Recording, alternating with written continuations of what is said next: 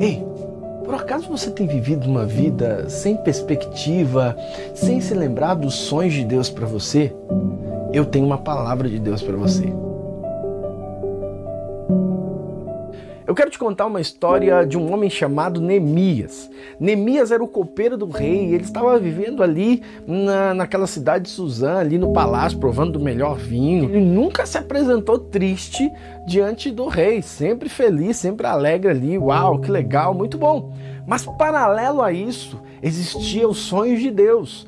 Paralelo a isso, existia uma cidade chamada cidade de Jerusalém, que logo no futuro a gente sabe que seria palco para grandes feitos do Filho de Deus. E naquela cidade, naquele momento, estava totalmente destruída. O povo estava humilhado, o povo estava sendo roubado, saqueado ali, porque os muros da cidade, que eram a proteção, estavam destruídos. Porém, Neemias estava vivendo a sua vida ali de uma forma tranquila, até o momento em que Deus usa o irmão de Neemias para abrir os olhos, abrir o coração de Neemias para receber novamente os sonhos de Deus. E aí, meu irmão Anani, há quanto tempo que eu não te vejo? Como é que estão as coisas? Como é que estão os meus irmãos? Como que está Jerusalém, a nossa terra? E aí, Neemias? Tô vendo que com você tá tudo bem, né? O que não tá bem é Jerusalém. Não sei se você está sabendo, se a notícia chegou aqui, mas o povo está em miséria. O povo está totalmente desprezado. Eles estão sendo saqueados, estão sendo roubados lá porque os muros de Jerusalém estão completamente destruídos e as portas foram destruídas pelo fogo. Sinceramente, Neemias, eu acho que está na hora de você parar de pensar um pouco só nessa vida que você está vivendo aí e se importar com a sua história, se importar com a sua origem. Eu acho que está na hora de Deus abrir os seus olhos para você olhar um pouco para o que está lá naquela cidade, sabe? A sua história que está lá, é o seu ministério que está lá. Eu acho que está na hora de você fazer alguma coisa, de nós fazermos alguma coisa pelo plano de Deus, porque a gente sabe que a cidade de Jerusalém está nos planos de Deus.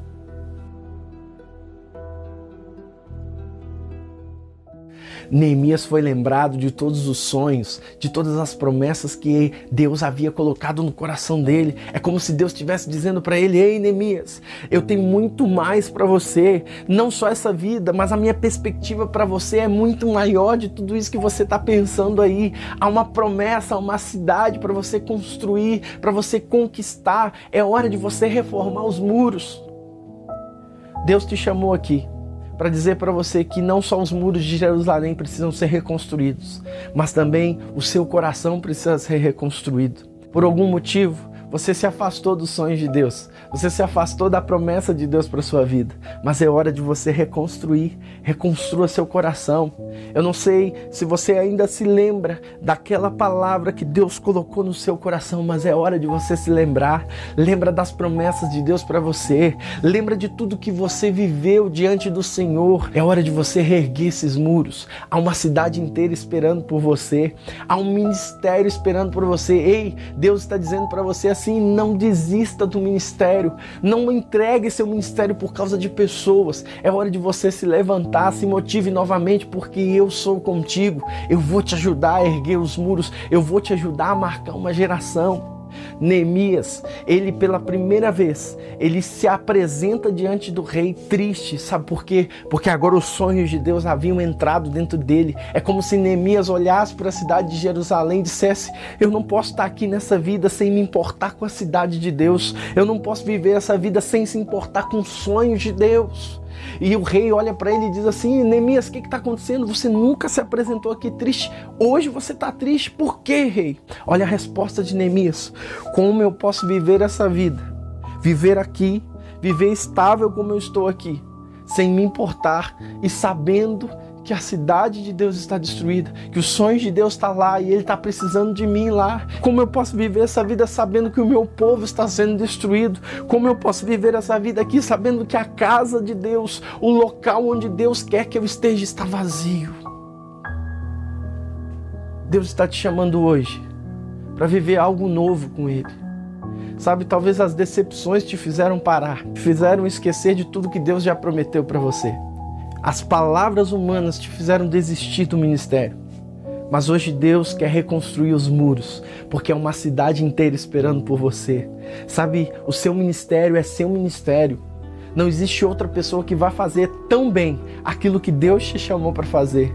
Então tá na hora de você se levantar. Esqueça o passado, esqueça as coisas ruins que ficaram no passado. É hora de você se lembrar da sua origem. É hora de você se lembrar que você é filho de Deus e que Deus te escolheu para fazer algo sobrenatural sobre essa geração. Guarde isso no seu coração. Os sonhos de Deus são maiores do que os seus sonhos, mas muito mais do que isso, o propósito de Deus alinhado conosco superam todas as nossas expectativas. Neemias começou como copeiro, mas quando ele entendeu os sonhos de Deus, ele se tornou um grande líder, um grande governador. Levante-se, porque tem muita gente esperando pela sua palavra, pela palavra de Deus que vai sair de você. Volte para o ministério, é hora de você reconstruir os muros. Deus conta com você.